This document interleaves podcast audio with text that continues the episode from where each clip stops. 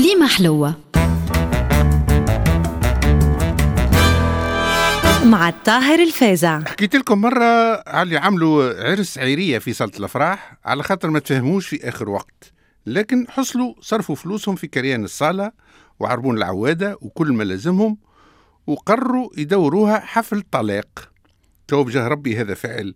هذه هدرة ما جات في حتى كتاب. عروس وعروسة يحتفلوا بالطلاق متاعهم قبل لا يعرسوا.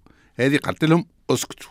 قالك هذه تتسمى بالفقه فسخ قبل البناء. والعبارة هذه فكرتني في حكاية واحد صاحبي أستاذ فرنسوية خذا أستاذة. يا أخي سماوه هو في بلاد وهي في بلاد. عمل المطلب باش يوليو فرد بلاد rapprochement de conjoints قالوا له جيب الصداق وشهادة بناء. هو من حزب فرنسا وأيتام الفرنكوفونية. ما يفهمش مليح بالعربية.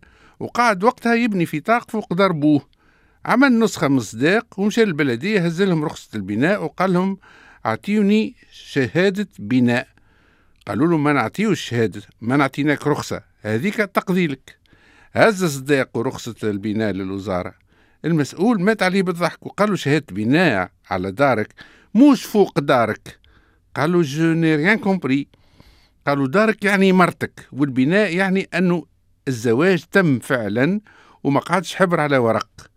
قالوا آه certificat de consommation du mariage قالوا بالضبط مون بقى سؤال اللي يتبادر ذهني كي سمعت الحكاية هذه هو شكون مؤهل باش يعطي هالشهاده قال لك الشهاده هذه كان يعطيها محرك الحومه هي وعلى أنا أساس قال لك هذا سر لا يعلمه الا عمده بنفسجي وعلى ذكر البناء لابد انكم لاحظتوا بعد صورة مباركة.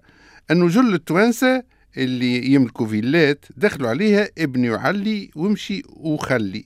وهوني معنى المثل تبدل ما عادش يمشي وخلي معناها النفس المطمئنة متاعه ترجع إلى جوار ربها. لا ولات معناها خليها صندوق يجور أحمر.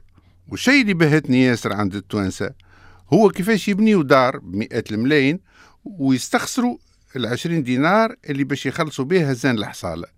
وإلا ما يستعملوهاش باش يبنيوا مادة قدام دارهم.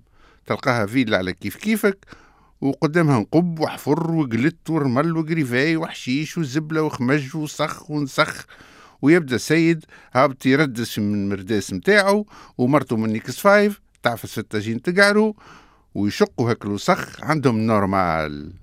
تجي تكلموا يقول لك هذيك تابعة البيليك تابعة البلدية وأنا ندفع في الزبلة والخروبة وهما البريمة فيهم ما عندوش ست سنين على الأقل ما خلصهاش. تقول لهم متفاهمين أما هذيك ما هي في وجهك؟ ما فيها باس كي تنظف وتعاون البلدية على خاطر حمل الجماعة ريش.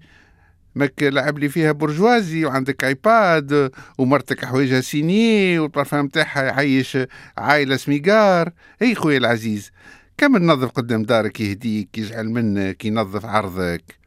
ما نحكيش عاد عن النمال والخنافس والبخوش والفيران والجرابع. سفينة سيدنا نوح على حالها. حتى من الجيران يبدأ لابد تحت الحجر. هذاك منهم عام صبت خيرات ربي شتاء كما السناء. حتى ولات مستنقعات في الحي متاعنا. سيدي حتى من الجيران طلع عنا. نتفكر نهار ربي عطا خيره. من هاك النهارات اللي تشتهى فيهم صحفة لبلابي ولا فين برغل ولا صحين مشلوش. ونخرجوا يا سيدي ونلقاو النهج كله معبي بالجران الوحدة قد كعبة الكبار وهما ينقزوا في كل بقعة كلبيس على البلاط. عاد خرجت جارتنا ربح المدينة وقالت يا جماعة اطلبوا اللطف انه صبت لينا بالجران توبوا الملاكم هذه من علامات آخر الدنيا. أو كعنا جارة أخرى معلمة يعيطوا لها ستين نعيمة. جات تفسر لها اللي جران يبيث ومن بعد يفقس ويخرجوا منه زغلال اللي هما فروخ ضفادع يسميهم شرغوف بالعربية ويتطوروا حتى يوليوا جران وقلت لها اللي الريح كي نفخ بالقوي على هيك قلت هز الماء وفروخ الجران بري بري قالت لها ربح توا باش تردي ليا الجران يبيض. لاش بيه هو دجاج ولا وز ولا جرمان؟ جاب ربي ما جيتيش تقري لي في ولدي ولا تطلعيه ليا بهيم. معروفة من أول الدنيا أنه تصب بالجران هالعلوم تجيبونا لينا فيهم. حتى من بنادم رديتوهم حذر من القرد اللي قريتي بيه على الجران. بري يحل كتاب على راجلك اللي مسحب عليك اشفام نتاع المستوصف. يا قردة مسوكة يا جرانتم قرقر. توبي الملاك بقلة ويوفى الحديث. كليمة حلوة. مع الطاهر الفازع.